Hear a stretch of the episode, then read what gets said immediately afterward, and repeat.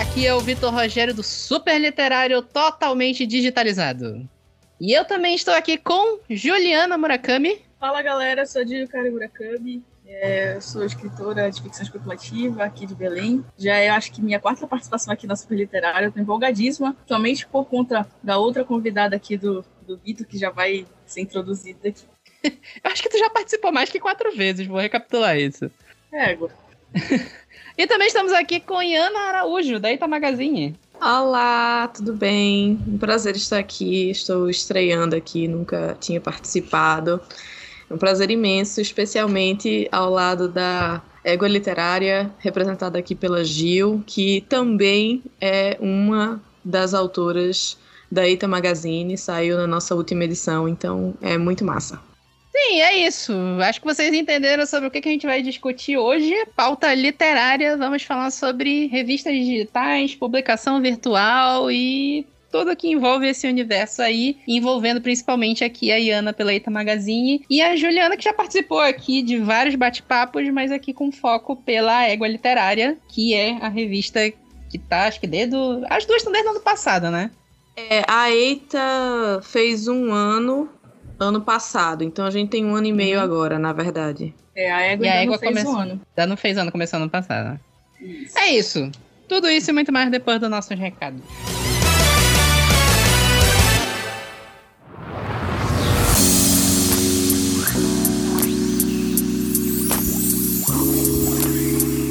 Fala pessoal, vamos para os nossos recados de hoje. Sempre lembrando para vocês seguirem a gente em todas as redes sociais, tudo superliterário, Instagram, Twitter e Facebook.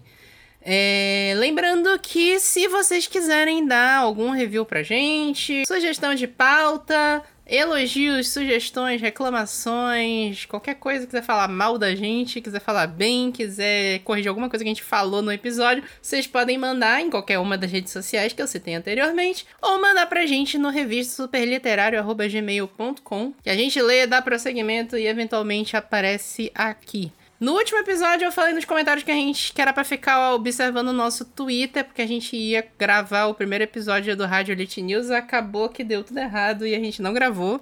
Então dessa vez eu não vou prometer de novo, mas a ideia é que na próxima sexta a gente consiga gravar o Rádio Elite News ao vivo e na próxima semana o primeiro episódio já esteja no feed. Mas aí eu não vou prometer porque pode dar tudo errado de novo. Mas é isso, em breve a gente vai ter mais um podcast na grade e aí vocês vão poder acompanhar. Fica também a sugestão para vocês acompanharem principalmente nosso Twitter e Instagram. A gente, mês de março, é aniversário do Super Literário. A gente está comemorando quatro anos e a gente pretende fazer algumas promoções ao longo do mês de março. Então fiquem ligados lá que provavelmente vai ser a promoção pro mesmo dia. Então vai ser meio relâmpago. Então sigam a gente, sempre sigam a gente para ficar sabendo das coisas. E é isso, fiquem aí com esse bate-papo super legal que a gente teve sobre revistas digitais. Até mais e até a próxima.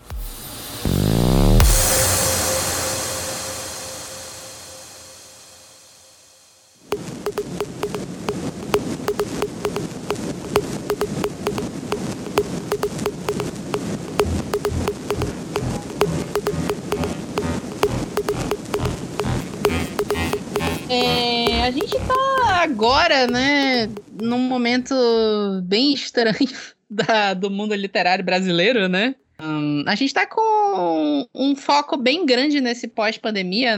Não sei se. Acho que vocês concordam comigo. Eu já tive uma conversa mais básica disso com a Juliana um tempo atrás sobre como a pandemia jogou a gente no digital, quando em, nesse assunto que a gente envolve livro, né? A gente já tinha, antes do início da pandemia, ali, pré-2020, muita iniciativa de publicação digital e, e Kindle Limited, revistas e por aí vai, mas não sei se vocês concordam comigo, eu tenho a sensação que isso explodiu pra caramba no pós-pandemia. É, eu não chamaria de pós-pandemia ainda, né? Porque, ah, inclusive, é mês passado já peguei Covid, então ainda estamos é, nessa. É, ainda estamos vivendo esse momento e vamos continuar nele por algumas, alguns anos ainda, né? Talvez essa próxima década aí, anos 20, seja basicamente isso, né? Mas é, eu acho que, na verdade, uma coisa convergiu com a outra. A gente estava nesse movimento, mesmo antes da pandemia, a gente já estava nesse momento em que as revistas literárias digitais elas estavam ganhando um espaço e os autores estavam ali vendo, pô, um, um momento de, de prestígio de publicação, né, e de, de ser pago pela sua, pela sua história. E é assim, eu acho que independente, se não tivesse ouvido o Covid-19, sabe assim, eu acho que a, a, gente ainda teria essa explosão de, de revistas, porque uh, para, para além dessa coisa do digital e ser mais acessível, é a publicação, entre aspas, mais barata do que você imprimir, fazer um impresso. E também para você ser lido em outros lugares se a égua literária fosse só impressa, sei lá, em, em, Belém ou em alguma outra cidade, meu acesso a ela ia ser muito mais difícil, muito mais caro para pagar um frete para Recife, sabe assim? É, então eu acho que a gente já estava nesse movimento tinha um tempo. Eu lembro de da Odisseia é, de literatura fantástica que em 2019, agosto de 2019, foi minha, minha primeira interação assim com o pessoal dessa área e já, já se saiu de lá todo mundo, muita gente conversando sobre projetos, sobre lançamentos digitais, sobre possibilidades. A Mafagafo já estava acontecendo. Então, assim, tá, o, o campo estava semeado para essa explosão. Eu acho que a pandemia ela deve ter acelerado, sabe assim, esse processo. Uhum. Uhum. Assim, lembrando da, de um passado não tão distante, há mais ou menos uns quatro anos, a Trasgo e a Mafagafo basicamente eram as únicas, né? As pioneiras das revistas é, digitais aqui no Brasil. Pois é. E os, os, próprios editores, né, falaram que se inspiraram muito no mercado internacional, é, lá na gringa, principalmente nos Estados Unidos, né, Iana? Eles é, já, já têm uma, uma certa noção de que o autor publicado de forma impressa é, tem um alcance muito menor, né? São geralmente pessoas é, que têm, às vezes, até condições de pagar pelo, pela, por, aquele, por aquelas campanhas de, que a gente chama até de, de vaidade, né? Que o autor paga e aí é publicado. E nem todas as editoras no mercado, tanto internacional quanto nacional, é, tem é, condições de publicar os, os autores. E muita gente quer ser lida, muita gente quer ser paga por sua, por sua história, né? Profissionalizando a, no mercado editorial, que é extremamente válido e a gente prefere, inclusive. É, sempre orientamos os, os, autores nesse sentido. É, e, assim, a Amazon ela deu essa, essa abertura, né, essa oportunidade com, a, com o Kindle e o pessoal foi, é, como a Iana falou, foi um movimento convergente para esse que a gente chegou. E, assim, eu, eu tendo a pensar que isso só vai se ampliar cada vez mais. Não que as publicações impressas não vão, mas certamente as digitais elas vão ter um, uma maior valorização até mesmo pelo por essa nova geração de leitores que foi uma geração que pegou a pandemia, né? Então é, até mesmo para acessibilidade deles, para democratização da, da literatura, é, fica muito mais fácil para os leitores terem acesso quando são digitais. É, e se você pensa bem, é, não existe mais revista impressa literária existia, quer dizer, eu acho que ainda existe, né? A Dragão, eu acho que ela ainda está circulando em formato impresso. E tinha uma outra, eu não vou lembrar o nome agora, mas assim, sabe, começo dos anos 2000, tem tipo 20 anos isso. E ela era impressa e ela publicava contos e tal. Mas fora essas duas, sabe assim, digital, era é tudo digital. É, até tá. recentemente a gente participou, Iana, de uma de uma organização aqui do, do, Teatro de Apartamento, de uma antologia, que na verdade era uma coletânea de contos que o, o autor Saulo Cirnando, é bastante conhecido aqui na, na região norte, inclusive, ele organizou. A revistinha Pop, né?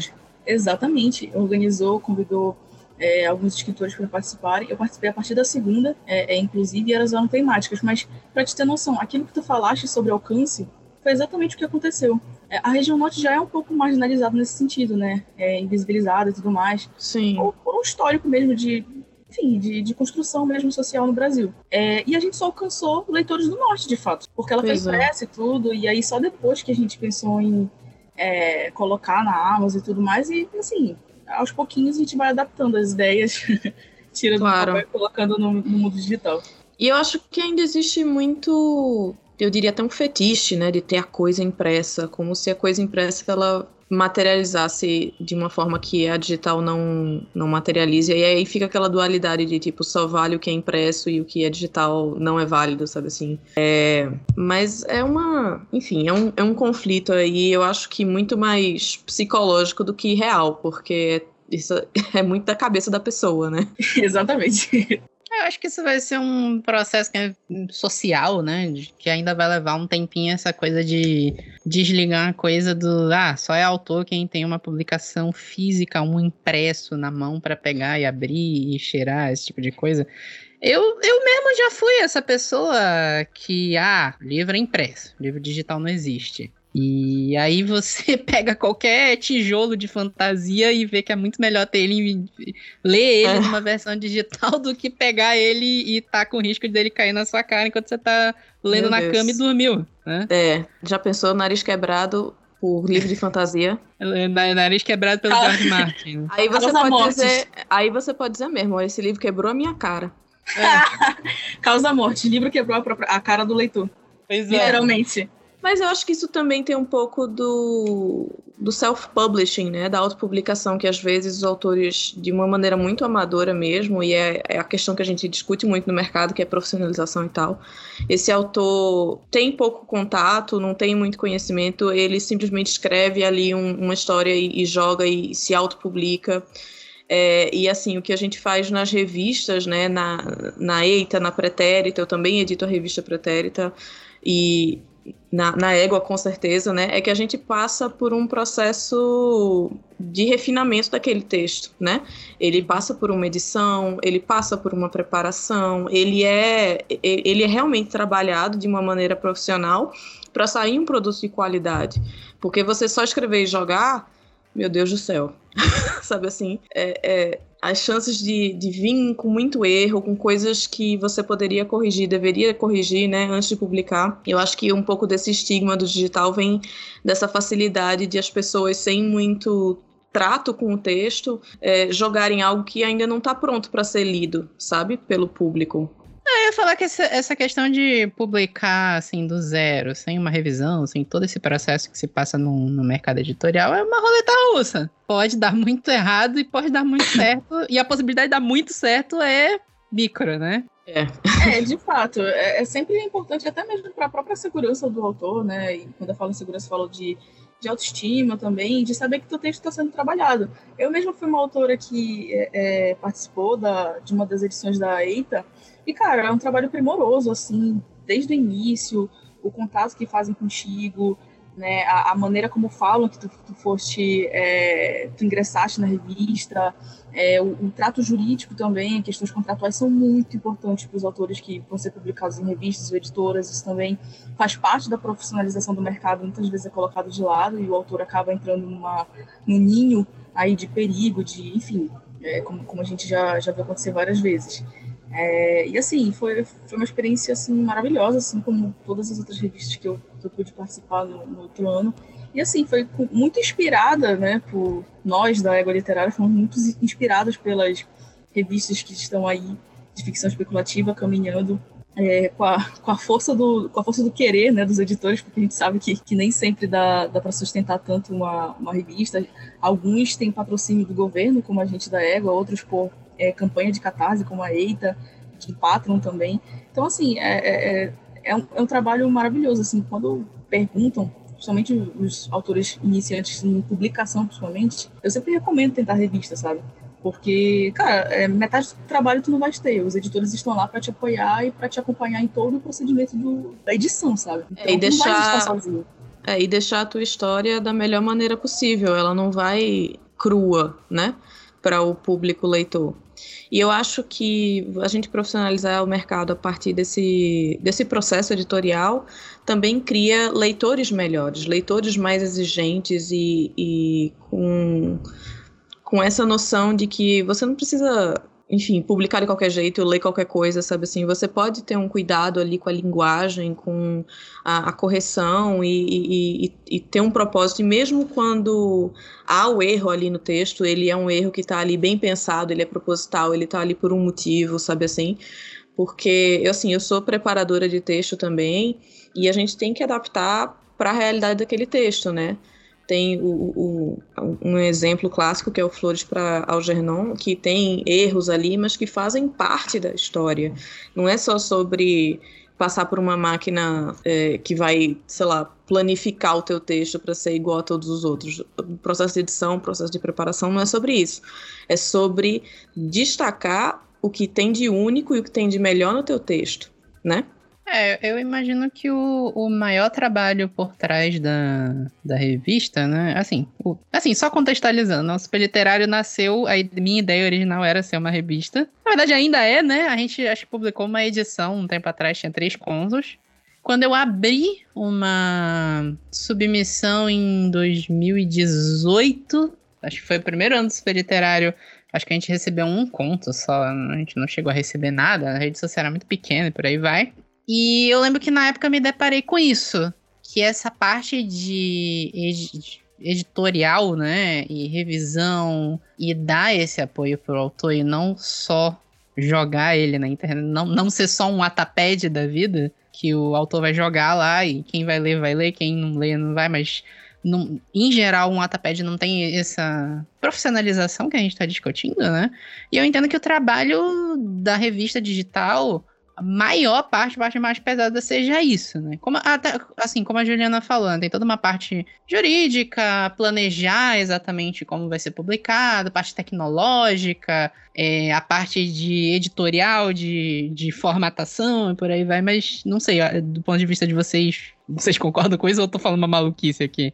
Total, é uma equipe maior do que se aparenta e se desdobrando em muitos papéis, né? De webmaster, legal, tipo, eu tive que elaborar ali um, um contrato de publicação, tive que chamar uma amiga que é advogada para me ajudar a elaborar o contrato, para ser algo claro e, e, que, claro, fosse justo para a gente que está publicando, para o autor que vai publicar com a gente, para deixar claro direitos de, de reprodução do conto para que os direitos do autor ficassem é, não, não houvessem dúvidas nem para ele e, e nem para Eita, né? Porque às vezes autores caem em ciladas legais, assim, e fica com um conto preso, fica com um livro preso numa editora, a editora, sabe assim, dá golpe. A gente sabe que história de terror não é o, é, é o que não falta no meio literário, né?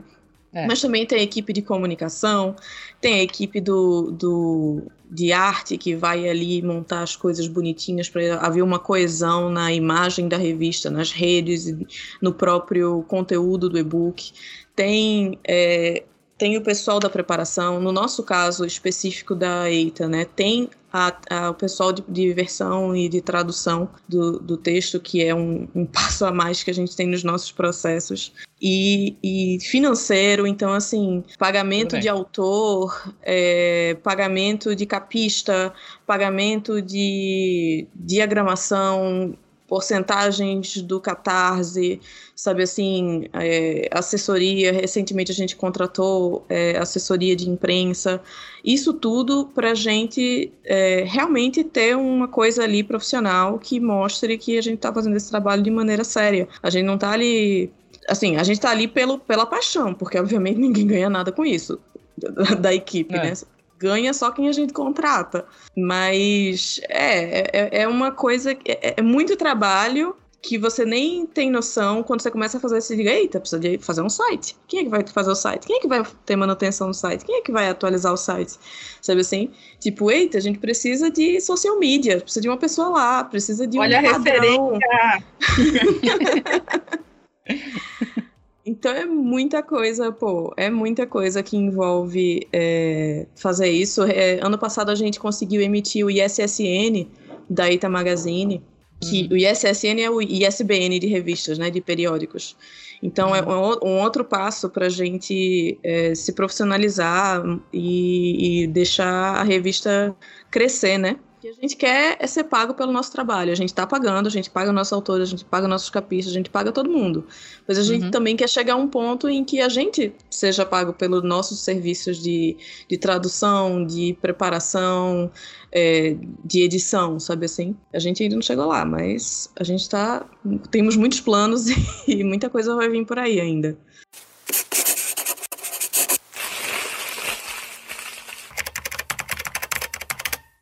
Acho que esse é o objetivo de todo mundo que trabalha com literatura, né? É um mercado difícil. Assim, como a gente já entrevistou vários autores aqui, é um ponto focal, assim, de que ninguém tá rico. É, quase ninguém se sustenta de fato só de literatura, só de publicação e por aí vai, né? Mas no universo ideal a gente trabalha nessa profissionalização do mercado e numa organização melhor para que todo mundo possa publicar e se sustentar disso se desejar, né? É, é um trabalho de formiguinha, né? Na verdade. Isso. Ah, o que a gente está semeando agora talvez nem seja a gente que colha, né? Sejam os próximos editores da EITA, por exemplo. Sabe assim? Porque a gente quer é, que a EITA cresça independente de uma pessoa ou duas, né? Uhum. E eu acho que se você tomando aí como referência, mais uma vez, não uma referência solta. Se você olha para revistas gringas que se mantêm há muitas décadas, há 30, 40, 50 anos, 60 anos, elas só se mantêm porque existe rotatividade de pessoas ali, porque ninguém aguenta o tranco por 30 anos, sabe assim? E, e, isso faz parte, isso demonstra um mercado saudável e um mercado sustentável, né? Eu, ou seja, eu posso passar isso e, e, ele vai ser mantido, né, pelas pessoas que virão. E eu acho que a gente está engatinhando ainda nesse sentido, pelo menos em revistas literárias. Eu, assim, eu acho muito louco quando eu vejo aspirantes, é, autores jovens, assim, não vou viver, vou ficar rico, vou viver de escrita, vou virar Paulo Coelho. Tipo, é uma aposta meio maluca, assim. Não tem riquezas em editorial, não, sabe? É, você pode sonhar, né? Agora. Não. Sonhar agora, pode, mas ser a sua tem... única alternativa de vida, é. não recomendo. Não, não, de forma alguma. A gente trabalha para que um dia esse sonho possa ser real, né? No, é. Por enquanto ele é só sonho. Uhum. Não, eu concordo plenamente. Não dá pra, não dá pra sonhar sem ter um pezinho no chão, sabe? É aquela ideia. Não, não obviamente querendo dizer que todo mundo pensa dessa forma, mas é, achar que os nossos é, livros vão vender sem nenhum esforço da nossa parte pós-escrita é um pouco inocente, ingênuo, um pouco ingênuo, é. sabe? Então, assim, é, cara, a partir do momento que eu escrevi durante, acho que naquela época eu tinha que, uns 10 anos, eu escrevi, eu, escrevi, eu escrevo desde os 9 anos e eu só publiquei em 2017, né, quando eu tinha 21. E assim, quando eu publiquei foi que eu vi como era o mercado literário, como eu tinha que agir. Eu tinha que ir nos eventos, colocar a cara a tapa, falar com os leitores, ajudar a editora na divulgação, no marketing, enfim. Assim, o autor, principalmente aqui no Brasil, mas assim, está sendo um movimento internacional. Não dá para ficar parado, sabe? Então, assim, estudar técnicas de escrita, é, formar aí ideias para o pós-publicação, tudo faz parte do que é ser escritor, do que é ter uma carreira literária. E ter ciência né, das probabilidades lidar com expectativas principalmente. Eu acho que o grande, é, grande cerne que provoca a ansiedade dos autores aqui, aqui no Brasil, isso eu falo por mim, falo por vários amigos com quem eu converso, é, a, às vezes, é levar muito a expectativa e não trabalhar com probabilidades, né? Então, a gente tem, é, é, por exemplo, é, tive recentemente um bate-papo literário sobre revistas e muitas das vezes alguns autores ficam muito tristes quando um passa, e eu entendo perfeitamente, eu recebi várias rejeições antes de ter algumas aprovações. E, cara, é normal, um movimento normal. Às vezes não é o teu texto que tá ruim, às vezes é a escolha editorial mesmo. Vários editores que eu conheço, acho que a Iana também vai entender, se, se sente muito triste por estar rejeitando determinados textos. Às horrível, vezes, por... horrível. Cara, é uma sensação assim que parece que tu tá de luto, saca? Então, é... perdi, perdi um potencial filho ali. Exatamente, é, cara, é, parece que teu, teu filho abriu a porteira e tá, tá indo embora de casa, sabe? Então, é, tem, a gente tem, a gente também passa do lado de lá, dos escritores, que acho que a Iana também compreende, e do lado de cá, dos editores, a gente tem angústias, tem algumas ansiedades, e o importante é trabalhar com essas expectativas, né? Eu estou falando de expectativas de maneira geral, tanto nas revistas quanto em publicação mesmo, tradicional. Então, é, é entender como funciona e não sonhar tão alto a ponto da queda ser brusca e te machucar, sabe? E eu acho que a gente consegue é, administrar melhor essas expectativas quando a gente conversa com outras pessoas passando por coisa parecida. Tipo, ah, eu fui rejeitada, eu também. E aí, como é que você tá sentindo? Bem mal, e você também.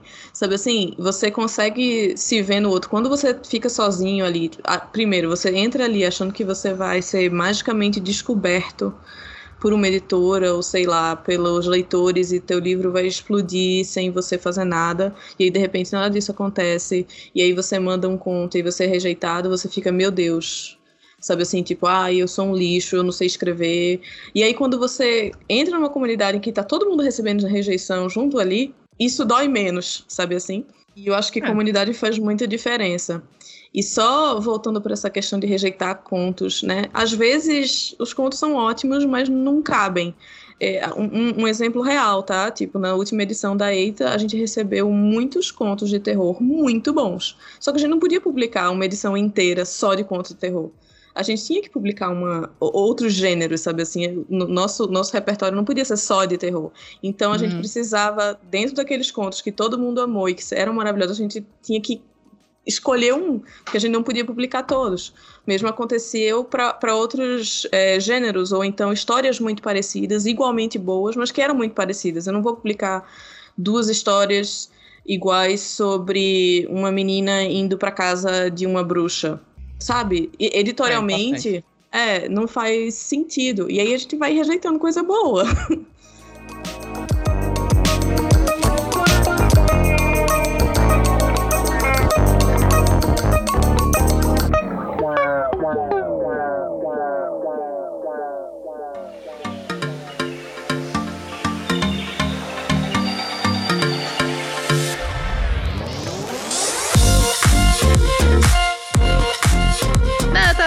assim, quem não é selecionado, vocês dão algum retorno? Ah, Se a pessoa ah, mandar um e-mail perguntando, de repente, vocês, eh, vocês falam alguma coisa ou só a, o resultado mesmo e pronto? Essa é a dúvida. A gente tem a política de não falar na égua, porque assim, é, como o foco é em autores do norte, é, e assim, a gente sabe que a, a bolha literária do norte, ela é uma bolha que a maioria se conhece e tudo mais, e assim, a gente não quer criar nenhum tipo de conflito entre pessoas que estão tentando se unir, sabe? Então, uhum. a gente evita esse tipo de feedback mais aprofundado.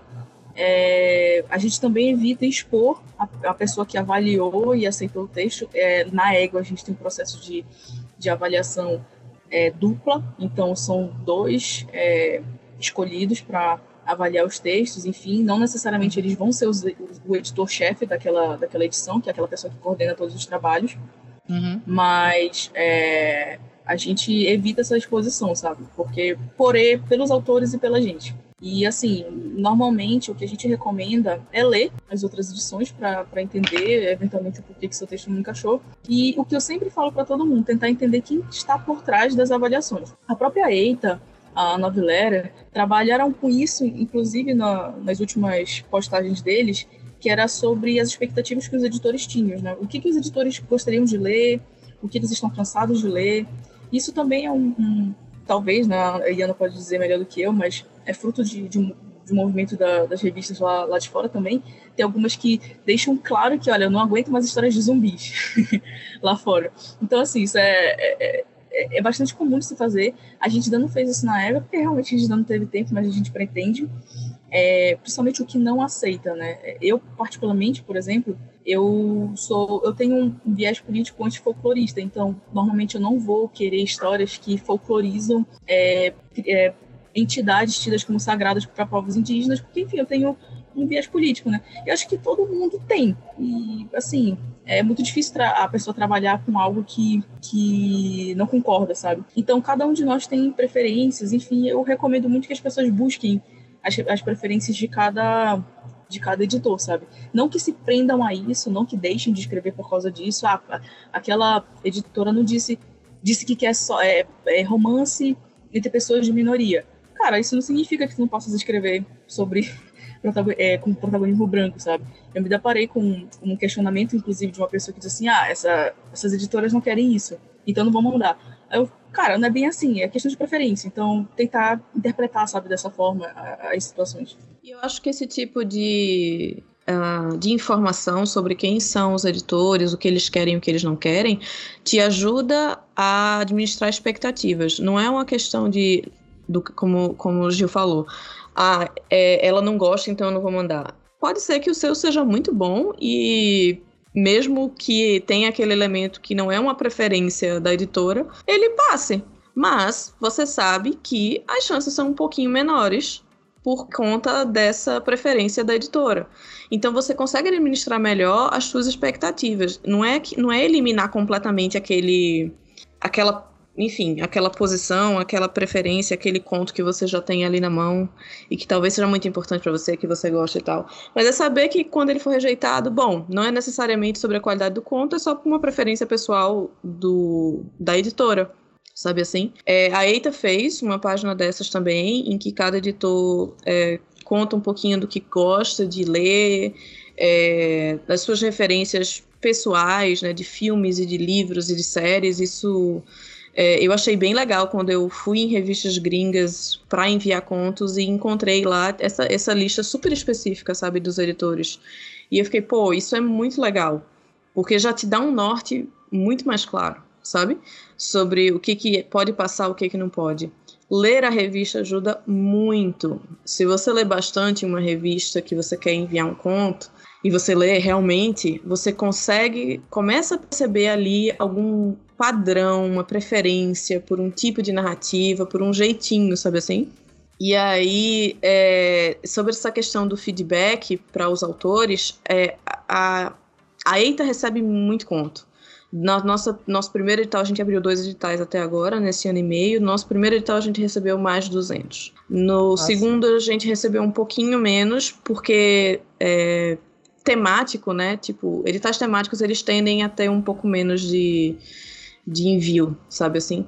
Uhum. E, mas mesmo assim foram muito, foram, eu acho que foi, sei lá, 150. Não foi tão, tão menos assim, não, sabe? E não dá pra gente enviar um feedback individual para cada pessoa, sabe assim? O que a uhum. gente faz, é, e é, são, é o processo da EIT, o processo de seleção da EIT, ele é anônimo até certa fase. A gente tem algumas fases aí, a fase de, de eliminatória mesmo, de tipo, ver se o conto se encaixa, se ele não tá muito pequeno, muito grande, se ele não é um conto que não tem elementos fantásticos, que aí a gente vai eliminando, tipo, esses contos são desclassificados porque eles não se encaixam nas nossas, no, nos nossos padrões que a gente estabeleceu no edital.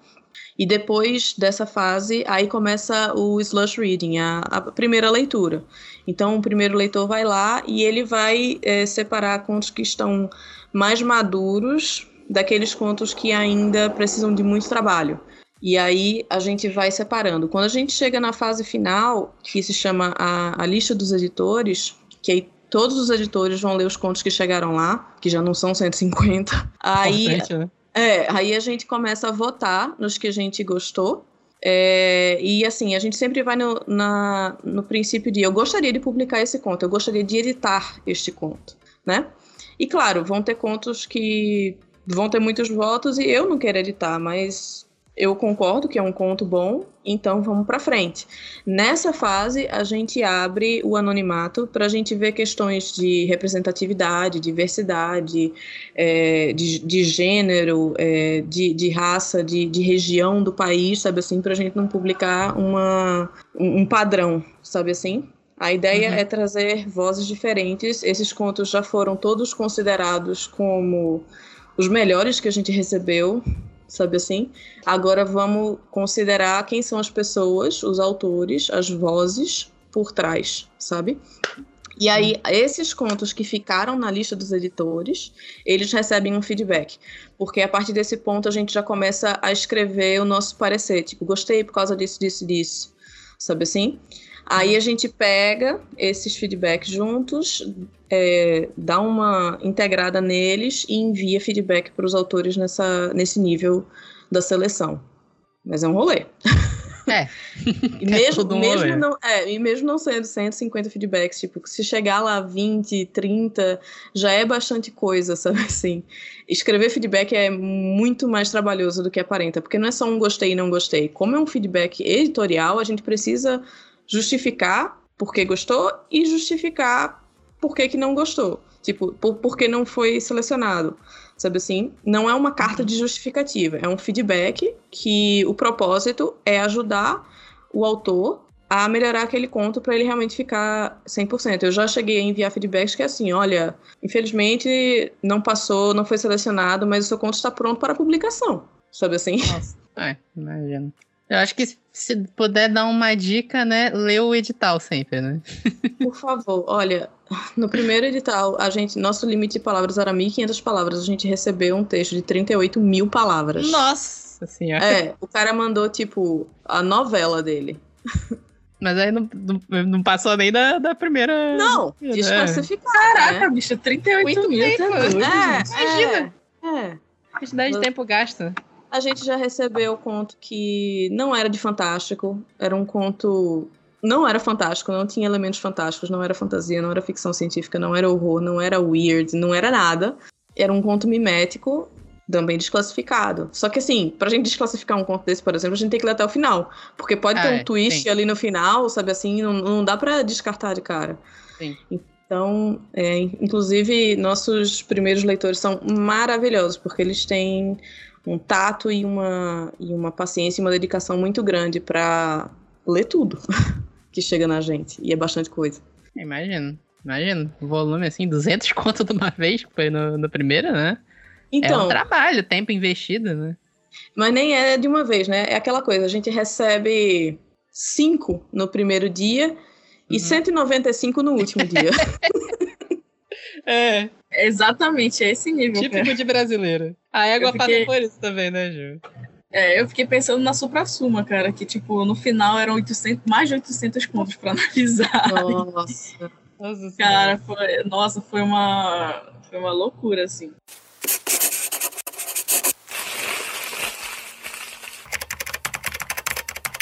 É, na égua a gente também tem umas pérolas. e, bicho, é, punk, assim. Toda vez que eu, eu falo pro pessoal, eu digo, cara, releiam e releiam os editais. Tem um mínimo e tem um máximo, normalmente. Existe, sabe, esse limite de palavras ou caracteres. O limite, ele existe. Exato, e ele não deve ser ultrapassado, nem para mais, nem para menos. O que a gente recebeu de contos, assim, a gente descartou tantos contos que tinham um potencial enorme para ser publicado por uma besteira que ou escreveu de menos ou escreveu de mais. A gente até pensou em abrir a sessão para quem escreveu de menos. E depois a gente pensou, não, não é justo com quem de fato leu o edital, né, gente? Então a gente é. descartou é. essa, essa possibilidade. E assim, um apelo que a gente faz, porque assim, vocês têm potencial, né? Eu tô falando para autores agora. Todo mundo tem um potencial incrível. Vocês vão perder na beira da praia, sabe? Com, com questões envolvendo leitura digital. Não façam isso, por favor. É, isso é, isso é triste. Você mandar um conto bom, mas ser desclassificado porque não leu o edital direitinho, não tentou se adaptar, é, é de fazer chorar. Como diz a música. Eu imagino que, assim, devem ter coisas maravilhosas, né? Como vocês falaram. Tem os contos que são publicados, tem os contos que não são publicados, mas vocês acham que estão ótimos e, e, como a Iana falou, até estariam prontos para serem para irem pro mercado já, né? mas imagino que deva chegar muita maluquice também, né? Eu lembro que o edital que eu abri do Super Literário, que a ideia originária era ser uma, a primeira edição era ser de terror, né? Eu lembro de um conto muito maluco que me mandaram que misturava a Yara com o Hobbit. É o quê? Tipo uma é, é uma fanfic? Um folclorismo? eu acho que o cara achava que eu nunca tinha lido Hobbit. Então, era um Ai, personagem que tava andando pela floresta, encontrava a Yara e a Yara fazia o Riddles in the Dark com ele. A Yara era o. Meu o, Deus o do céu, eu entendi. Aí eu, sobre isso. É sobre isso, eu imagino que e não tá tudo bem. E não tá tudo bem, né? É, mas assim, é aquela coisa, né? A revista ela tem um padrão ali para primeiro de espaço, né?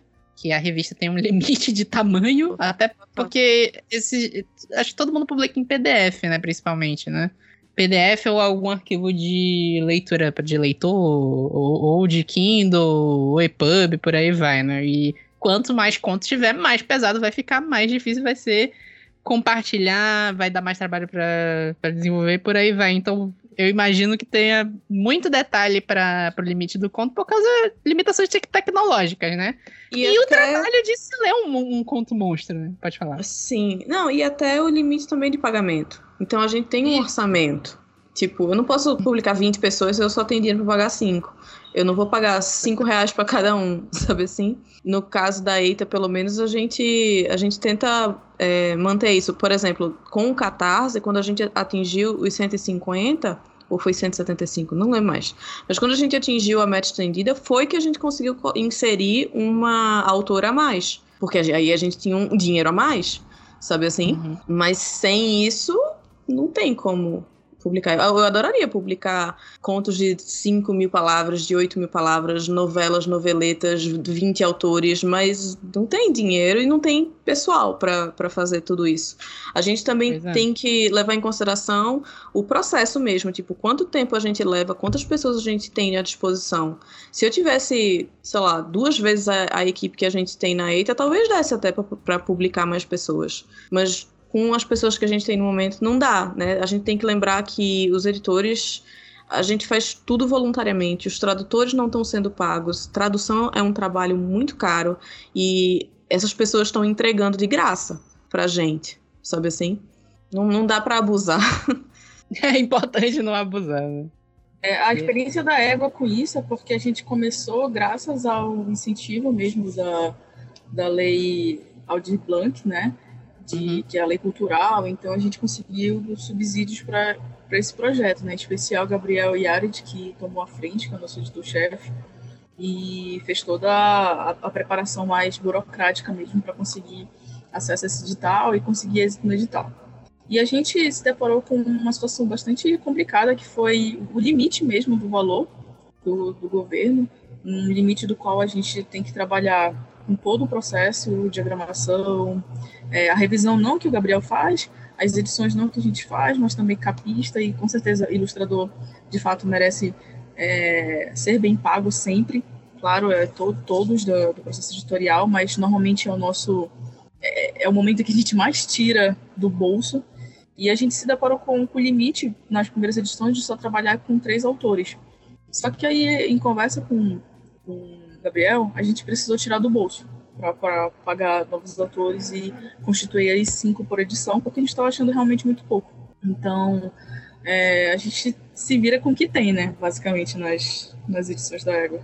Espero que um dia a gente possa seguir a linha aí das nossas revistas de referência aí nacionais e a gente possa trabalhar no Catarse, quem sabe?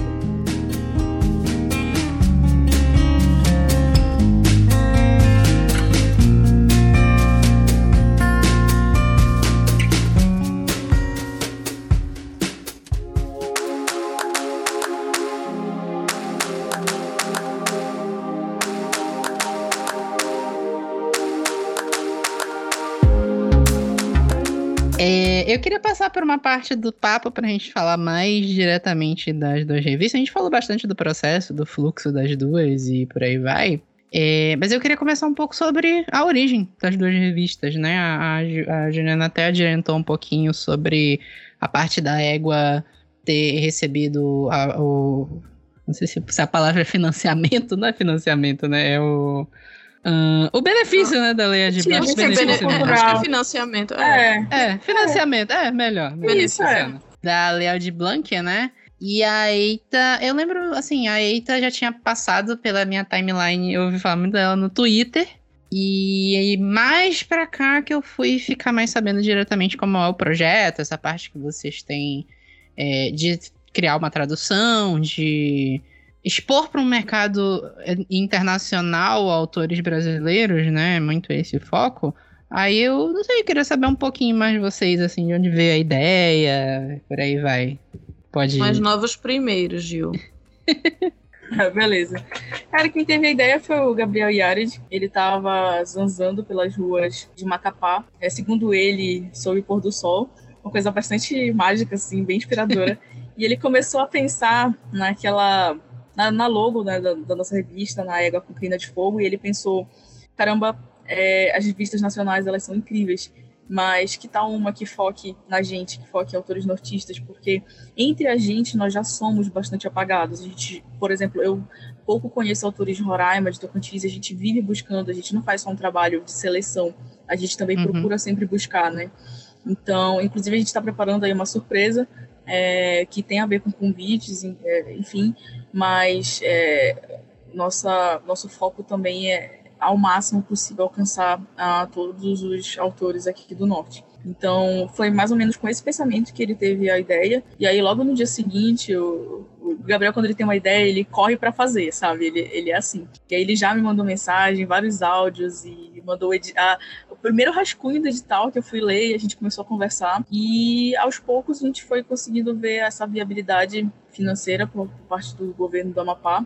E a gente conseguiu êxito no edital graças a isso. Começamos com, com quatro editores, eu, o próprio Gabriel, editor-chefe, é, o Lucas Lohan e o Felipe Cavalcante, né, autores, é, eu e o Lucas Lohan aqui do Pará, Gabriel do Amapá e o Felipe do Amazonas. É, e logo depois entrou o Jean a partir da, da, da segunda edição da, da Égua, que foi, a, que foi a edição de música. E aí ele já tocou o barco com a gente com o nosso diretor de arte. Ele é ilustrador, inclusive, também, é, caso vocês tenham interesse aí na, na arte dele, é muito bonita. E foi mais ou menos essa a história. Uhum. E Ana? É, a Eita tem uma história bem. um nascimento bem conturbado, eu acho. Não, não que isso seja negativo, é só porque foram muitas, muitas pausas entre uma coisa e outra. É, a Ita, a princípio, tinha outro nome, que era Boitatá, mas ela foi lançada só como ideia. Ela não tinha equipe, ela não tinha projeto literário, ela só tinha essa ideia, porque nasceu da frustração mesmo de autores brasileiros que enviaram contos para um especial da Strange Horizons, que foi um, uma edição especial que eles só publicaram contos brasileiros, em inglês, né?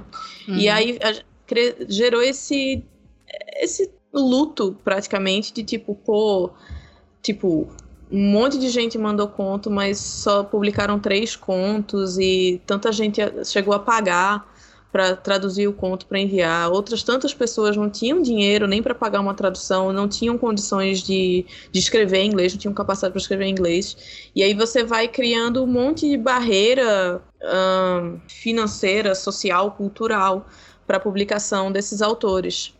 E aí nasce essa ideia, pô, vamos fazer uma revista e publicar esse pessoal. Só que aí, seis meses depois, nada aconteceu. E foi aí que a Vanessa Guedes, uma das nossas atuais editoras, ela agitou de novo o grupo. E basicamente é, o grupo saiu, né? Tipo, a maioria das pessoas já não podia mais, o, o, fogo ali tinha, tinha apagado, e, sobrou eu, sobrou o André Colabelli, que é outro editor nosso, e a gente fez uma reuniãozinha, assim, de três pessoas, e aí, né, o que, que a gente vai fazer, qual é a nossa proposta, qual é o nosso formato, o que, que a gente quer criar, e foi a partir dessa reunião realmente que nasceu a Eita Magazine, né, ou seja, não tinha mais aquela ideia daquele projeto para abarcar aqueles contos específicos, seria uma seleção, a gente aceitaria contos em português para a gente poder traduzir, sabe assim? Não seria só tipo, mande seu conto em inglês. Esse não é o ponto. Nós somos brasileiros. A gente não uhum. fala inglês nesse país. Então começou a, a, criar essa, essa unidade e essa, essa proposta de pegar autores brasileiros e versar eles para o inglês para serem lidos lá fora. Então a gente, nosso primeiro financiamento coletivo foi o Patreon, que é um catarse recorrente gringo, né, para que cobra em dólar, que era para para as pessoas lá de fora financiarem esses autores aqui dentro, né? Uhum. Só que é, enfim, a coisa cresceu, a gente quis publicar bilíngue, a gente via que tinha muita gente querendo ler a gente, apoiando a gente nas redes, muitos brasileiros. E assim, é, eu achei que, sei lá porquê, eu achei que a gente ia receber muitos contos não inéditos em português, porque a gente, no nosso edital, a gente recebe contos que já foram publicados aqui em revistas por aqui, não precisa ser inédito. E hum, geralmente os editais, é, geralmente os editais pedem contos inéditos, né? E Sim. eu achei que a gente ia receber muita coisa que, sei lá, Mafagafa já tinha publicado, a Faísca, sabe assim, ou outras revistas atrás, só que a gente acabou recebendo muita coisa inédita. Tipo, eu diria que 90% do que a gente recebeu foi inédito. E aí ficou, pô, a gente tá publicando coisas inéditas e o público brasileiro não tá podendo ler. sabe assim? Aí a gente virou bilíngue. Então, o nosso formato hoje foi realmente uma demanda, uma vontade de levar para lá e uma demanda de trazer para cá também essas histórias. E estamos nesse, nesse formato aí. Também tem outra revista é, gringa também, que ela é bilíngue, que é a Constelação Magazine. Eles publicam em espanhol em inglês e recebem contos em espanhol e inglês, como a Eita recebe contos em português e inglês. Então, uhum. a gente se inspirou um pouquinho neles também para para usar, né, essa proposta, porque quando você publica bilíngue, você meio que duplica seu trabalho editorial. É, realmente, né? É, acho que um, um, negócio que é interessante das duas revistas, e eu imagino que das outras revistas, eu imagino. Eu espero, isso é um negócio que eu acho interessante, eu realmente espero receber outros editores de revistas digitais aqui. Se tiver algum escutando aí, pode mandar e-mail pra gente que a gente quer conversar. Mas eu imagino que meio que acaba sempre sendo uma vontade de criar um canal novo os autores, né? A gente. A Juliana. Acho que ela tá até nesse papo que a gente gravou ano passado sobre publicação digital. Que a gente tava falando justamente isso, que o mercado ele tá bem limitado para quem quer fazer a sua publicação física, né? Quem quer ter o seu impressa, né? É, sei lá, alguém que nunca tenha um histórico de autor hoje em dia, mandar um original para uma editora, hoje é dificílimo ser selecionado, receber todo esse processo editorial e por aí vai. E fora que tem um monte de armadilha, como a gente conversou por esse meio desse de, de caminho, né? É. Então eu acho que esse é, esse é muito sentimento de todo mundo, né? De ter um, um canal novo, um espaço novo para autores que possam ser iniciantes ou de repente alguém que já tenha mais coisas publicadas, mas quer um espaço, né? É, é, é, é aquela coisa, você cria o seu espaço. Foi o que a Eita fez, foi o que a Égua fez né? Pô, não tem gente publicando autor do, do norte, a gente mesmo não se conhece. Vamos criar esse espaço pra gente. Pô, não tem revista gringa publicando brasileiro, só tem três gato pingado. Vamos criar esse espaço pra gente. Mas para além de criar um espaço, você também tem que ter uma unidade, uma coesão, um plano mesmo para a coisa dar certo. Senão é fogo de palha, sabe assim? O negócio nasce e assim que tem os primeiros é, problemas ou, ou burocracias, pô, tem que criar contrato, tem que pagar, aí você desiste, sabe assim? Uhum. Tem que perseverar mesmo, porque não é um, uma tarefa fácil, não. Não, não é definitivamente. E às vezes é, tem que lembrar que os editores, eles são seres humanos, né? Então a gente tem vida, obviamente a revista não nos sustenta, assim como a nossa literatura, né? É o que a gente almeja, mas não é o que a gente tem no momento. Então a gente tem nosso trabalho, a gente tem uma rotina, e tudo isso tem que ser adequado entre os editores, é por isso que é muito importante ter uma equipe. É, eu, particularmente, não me vejo sozinha é, com, a, com a égua, nem o, nem o Gab se vê sozinho com a égua. Eita, e égua assim, são um trocadilho, viu? É, exatamente, quase que eu falei, tá vendo? Tá, tá, tá rolando aqui uma, uma sinergia. Quase que eu falei é, lugar de égua. Mas é basicamente. Vai ser o título desse episódio. Uma égua. É uma boa fazer essa, essa junção aí, essa fusão. Olha aí. É, mas é, é isso, cara. Tu tem que perseverar mesmo no, no teu projeto.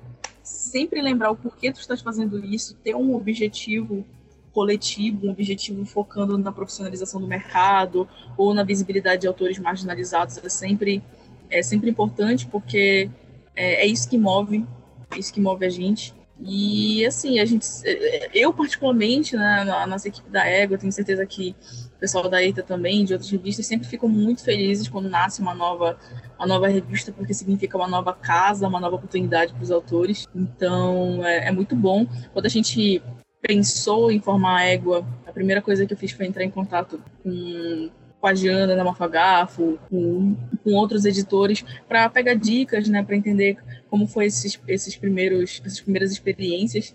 E cada um tem a sua, né? A gente tem com, com essa nossa região, né, com essa, abre aspas, limitação geográfica, que na verdade é uma expansão é, para a gente, né? É o que ela significa, não exatamente uma limitação em si. E a gente teve os nossos desafios é, peculiares. Tenho certeza que a Ida também teve os desafios dela. Afinal de contas, exportar é, literatura para fora deve ser, é, deve ser dispendioso de, de, diversas maneiras. Então, é isso, assim. Falou bem e falou direitinho. É isso. Dá trabalho, a gente não é pago, mas traz muita felicidade ver o produto na mão das pessoas, sabe assim, e as pessoas lendo e comentando e gostando. É, eu imagino o trabalho aqui, né? Eu sou um um editor de, de, um, de um site de uma equipe de uma pessoa só, né? Eu imagino o trabalho que deva dar para uma revista. É uma equipe, né? É uma equipe, é uma equipe, né? É, é, é, tudo, tudo aqui é sou eu que faço, né? Até um dia eu penso em ter uma equipe, mas mais pra frente, né? E eu imagino, eu imagino o trabalho que deva dar. E aquela coisa, né? Eu entendo muito bem isso. Eu tô aqui com o super literário já ano 4. A gente nunca ganhou um centavo com isso aqui. Mas a gente faz muito pela vontade, por ter. Eu tenho muita vontade de ter esse espaço para divulgar autores, para assim, eu não sou jornalista nem nada, mas uma linha editorial de que a gente não vê de divulgação de livro e por aí vai, que é muito difícil. E eu entendo muito essa vontade, né, de do trabalho que vocês têm e, e entendo que todo esforço de vocês que combina nesse resultado que assim, muito bacana. já li a, já li a Eita, já li a, a Égua, quero até tentar resenhar agora essas próximas semanas os contos e, e é isso no geral, né?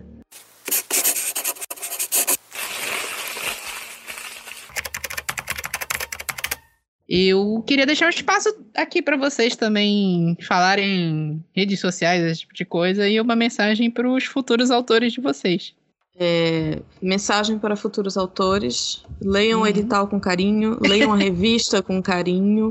Importante. É, e escrevam com carinho também, é, se, se unam em comunidades para trocar leitura beta, para trocar crítica.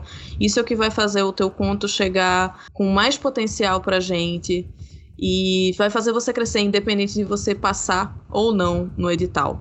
De redes, é, sigam a Eita nas redes sociais, é Eita Mag SFF. E sigam a Pretérita também aí que eu edito leia pretérita nas redes. É, a, a EITA ela está disponível para aquisição na Amazon e a edição zero em inglês, né? A, lembrando que a zero e a um estão em inglês. Ela está disponível para leitura gratuita no nosso site. E sigam a gente, apoiem nossos projetos. Galera, eu acho que eu vou repetir tudo que a Iana falou em relação à mensagem para leitores. É, eu reitero tudo que ela disse. Também acrescento a, a parte do coach, né, de acreditar em si mesmos, vocês têm potencial. Eu sei que cada história tem uma peculiaridade, tem uma, uma memória, um, um carinho, um zelo do, do autor, então a gente sempre é, incentiva que as pessoas escrevam exatamente o que elas querem escrever. Como a gente falou, é, entendeu que o editor quer não é sobre te limitar, é sobre trabalhar suas expectativas.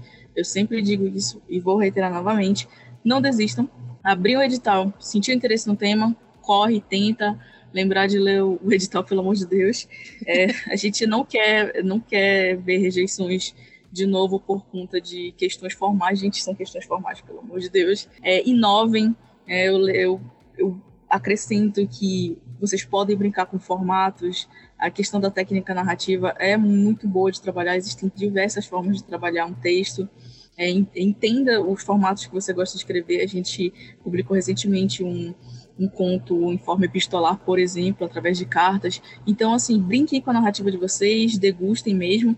E as redes sociais da Égua Literária é literalmente Égua Literária, no Instagram, no Twitter e no nosso site. E no nosso site tem também todas as edições é, é, gratuitamente disponíveis.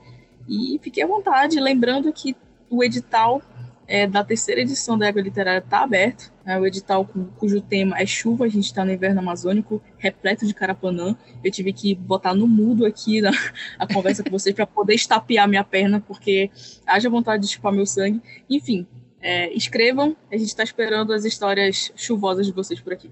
Já tem um prompt de história aí.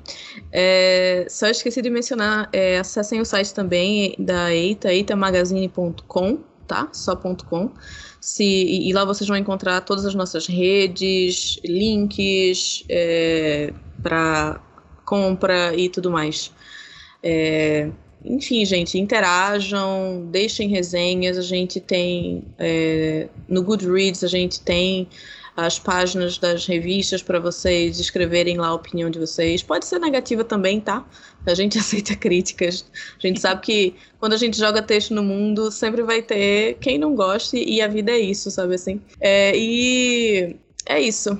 É, foi um prazer enorme participar dessa conversa, foi super enriquecedora e eu sempre gosto muito de falar sobre essa parte dos bastidores e, e do, do, projeto, porque às vezes quem acompanha pelas redes só vê né, a edição saindo, a, a brincadeira da social media, mas tem muito trabalho, muita madrugada sem dormir para conseguir completar as coisas, trabalhar, cuidar de casa, é, é suor e força nessa, nessa jornada.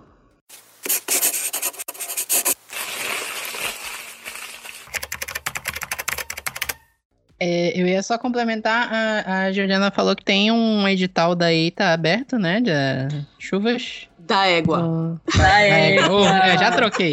Da, da égua, égua. Da égua. A gente precisa, fazer, a gente precisa um fazer uma união aí, um dia uma fusão aí, égua. Um, um especial, um, uma edição especial da égua. Égua, né? Boa. É a Eita, Eita Literária e a Égua Magazine, né?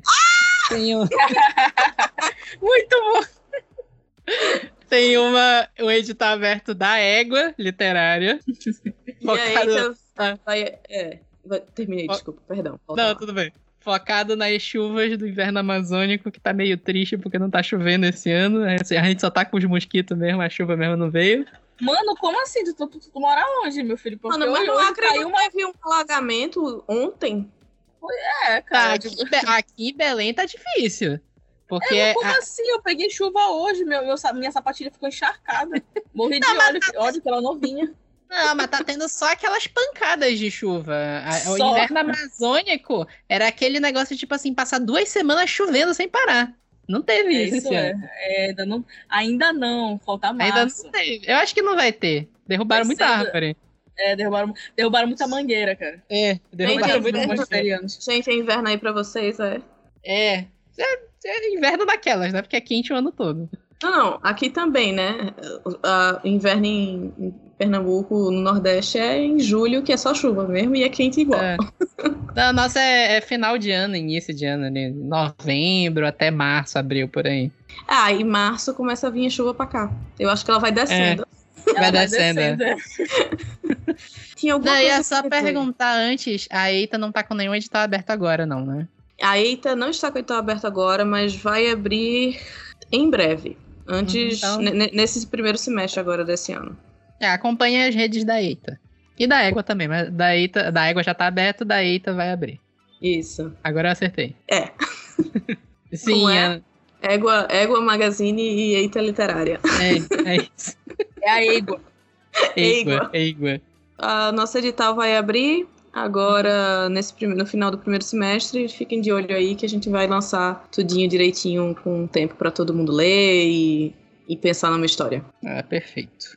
E é isso, espero que vocês tenham gostado desse bate-papo e até daqui a 15 dias a gente vem com mais papos literários. Até mais, até a próxima.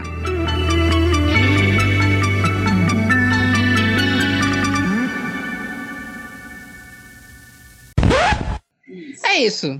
Tudo isso e muito mais depois dos nossos recados. Eita. Ai, recado do cachorro. Recado do cachorro. Presta atenção, não. É, é, é, a minha cachorra, aquela que é revoltada. Ela late pra janela. A Bela é maravilhosa, fala mal dela. Ela é maravilhosa, só que ela é possessiva. Ela não gosta que passe cachorro na rua dela. É, deixa eu Cara, por um instante eu entendi que a, sua, que a sua cachorra não era possessiva, não, ela era possuída. Fiquei confusa. Também. Também. Também. Umas coisas não excluem ah, outra. Esses momentos engraçados, assim, eu, às vezes eu coloco de cena pós-crédito no final, acho que eu vou botar esse, já, já tá até salvo aqui. o, time da, o time cômico da Iana foi maravilhoso. O time foi ótimo.